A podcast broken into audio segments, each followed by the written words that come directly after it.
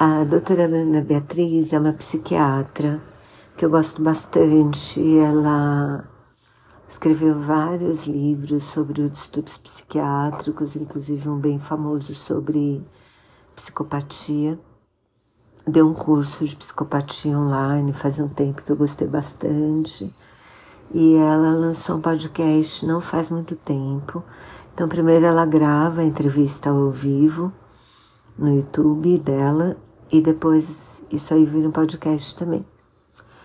E essa semana eu vi uma conversa que ela teve com a doutora Anaí, que é uma psicóloga que fechava um, os casos do Casos de Família, que é um programa do SBT, que mostrava conflitos entre famílias. Ela disse que alguns dos conflitos eram eram simulados, assim, não eram verdadeiros, mas boa parte deles era.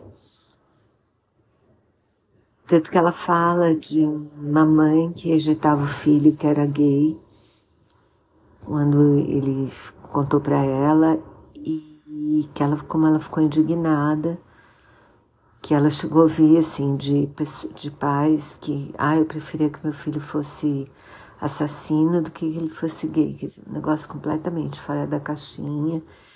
E a, a, revolta dela contra esse tipo de atitude levou ela a ser madrinha da parada gay de um ano X aí. Ela também conta que ela era a, a irmã normal de um irmão com uma deficiência grave, assim, que concentrava boa parte do cuidado da família, porque é isso, ele precisava de cuidado tipo 24 horas.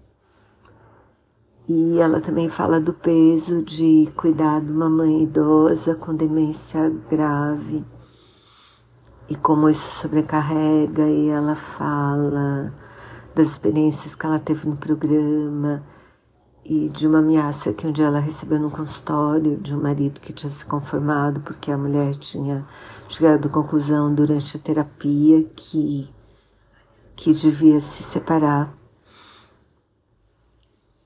E, e a Ana também conta que ela tinha inclusive um esquema mesmo de proteção no consultório, um botão de alarme e tal, para se proteger disso.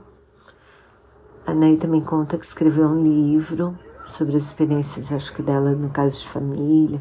Eu sei que parece que as duas não se conheciam pessoalmente antes. Também está no programa o Alex, que é um psicólogo que é tipo, que está sempre com a Ana Beatriz, acho que é o melhor amigo dela também, né?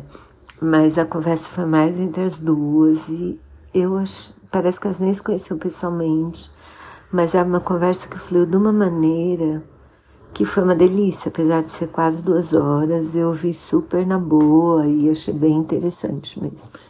Então, recomendo. Vou botar o link aqui.